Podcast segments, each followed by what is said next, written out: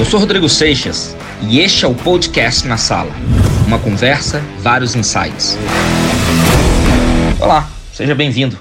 Você já parou para pensar que muitas das coisas que acontecem ao nosso redor influenciam diretamente o nosso bem-estar, o nosso humor, a nossa energia e até mesmo a nossa conexão com as pessoas?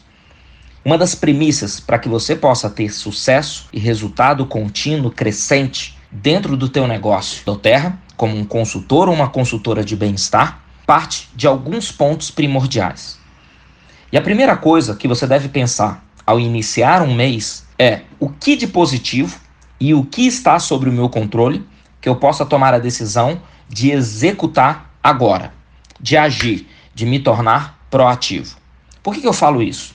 Muitos consultores tratam o seu negócio não como um negócio. Imagina que você tem uma loja e que você precisa deixar aquela loja pronta para receber os seus clientes ao longo do mês.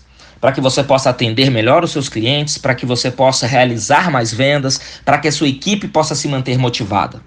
E o que vai envolver começar um mês bem de vendas? seja numa loja no tradicional, na rua ou no shopping, ou mesmo na sua distribuição como consultor ou consultora de bem-estar da Doterra.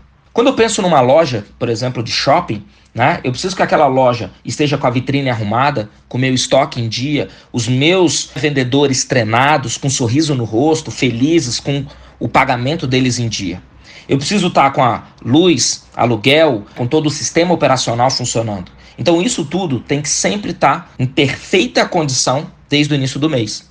Quando a gente traz isso para o nosso negócio de vendas diretas, a gente não tem talvez esses encargos e esses atrapalhos ou empecilhos de um negócio tradicional. Mas você tem pequenos detalhes que às vezes estão passando desapercebidos e isso vai fazer com que você não tenha o resultado almejado de início. Primeira coisa de um consultor de bem-estar: você deve fazer as coisas antes que sua equipe faça. Então você precisa estar ativo nos primeiros dias do mês, para que a sua loja esteja aberta, para que você possa receber bem os seus clientes, para que você continue usando o produto e possa ter produto para compartilhar. Essa é a premissa de uma consultora ou um consultor de sucesso da Doterra. Segunda coisa, você precisa ter uma agenda, um planner, para que você possa planejar não só a sua semana, mas o seu mês, as suas estratégias, as suas atividades, para que isso possa trazer um melhor resultado e um melhor aproveitamento junto à sua equipe. Se você é uma pessoa desorganizada e que não planeja as suas ações, você passa insegurança e instabilidade para sua equipe. Então monte um cronograma de treinamento, de mentorias, de suporte e de atividades, tanto coletivas quanto individuais, porque o seu trabalho, independente do tamanho da sua equipe, o seu trabalho pessoal deve continuar em todo momento.